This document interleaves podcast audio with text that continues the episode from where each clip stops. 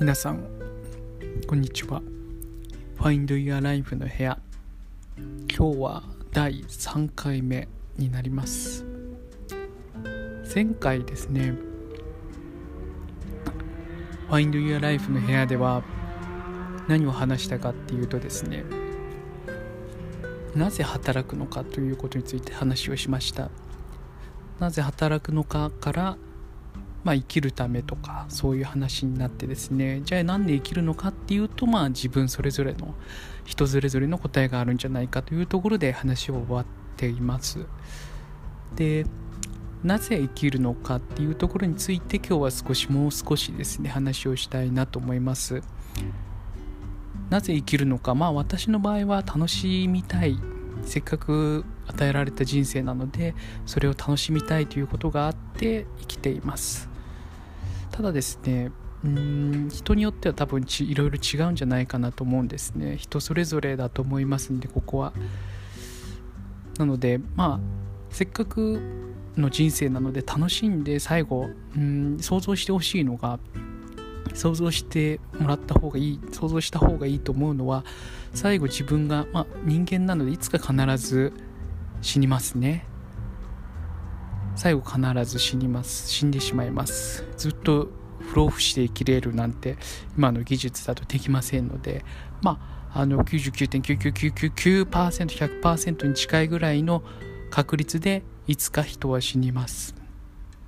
死んでしまうんですね。最後この今生きている世界っていうところからはさよならして最後は死ぬ一人で死んでいきます。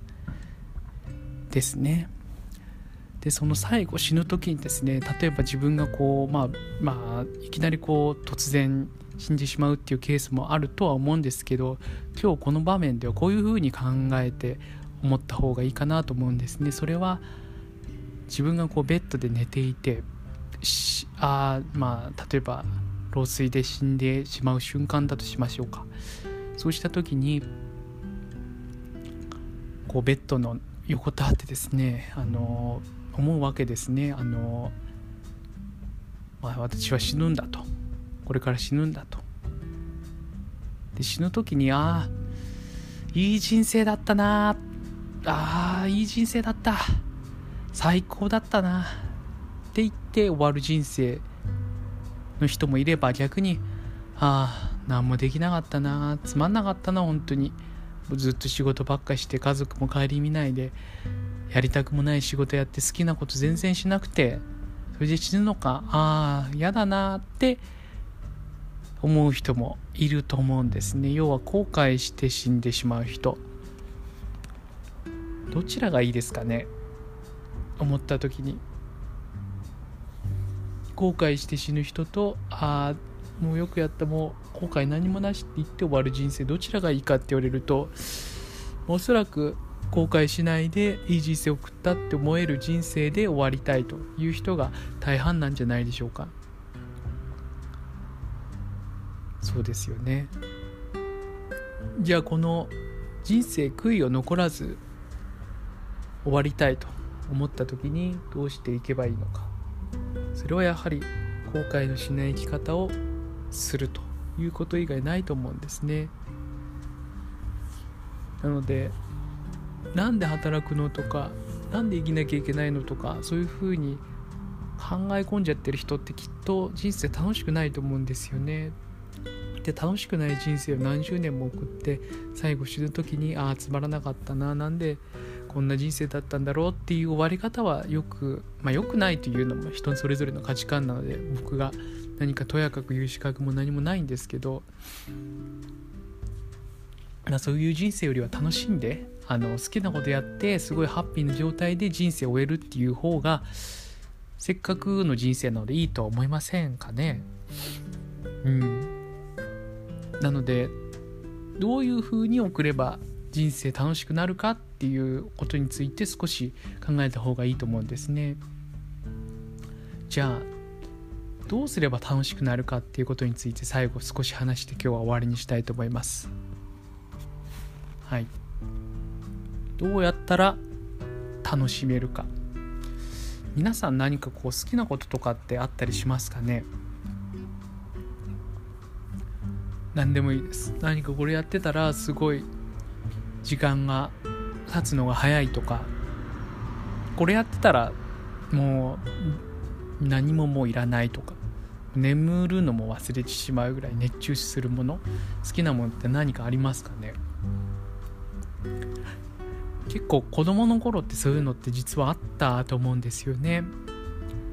うん。運動するのが好きだったり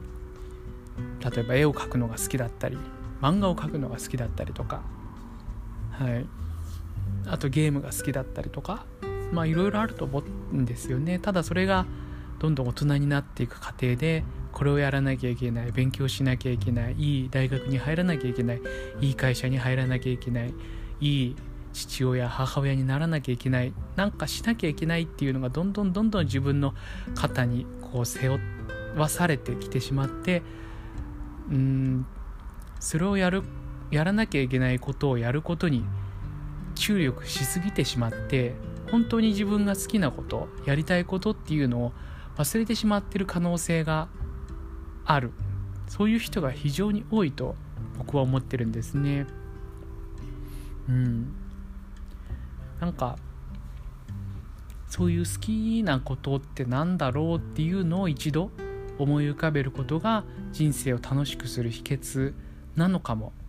しれません。ですので一旦子供の頃とかに遡ってた方がいいと思うんですよね。何が好きだったのか自分が。